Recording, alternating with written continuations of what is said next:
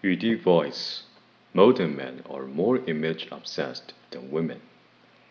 New research reveals that the modern man is more image obsessed than ever, spending over four years of his life perfecting his appearance. Women, on the other hand, spend three years. The survey also found that men spend a year and three months of their life in the gym perfecting their bodies. That's six times as long as women, who spend two months. The nationwide poll of over 2,000 Brits gives an intriguing insight into the regime of a modern man, with the average male spending two years and three months showering and bathing with women claiming they spend a comparable one year and eight months.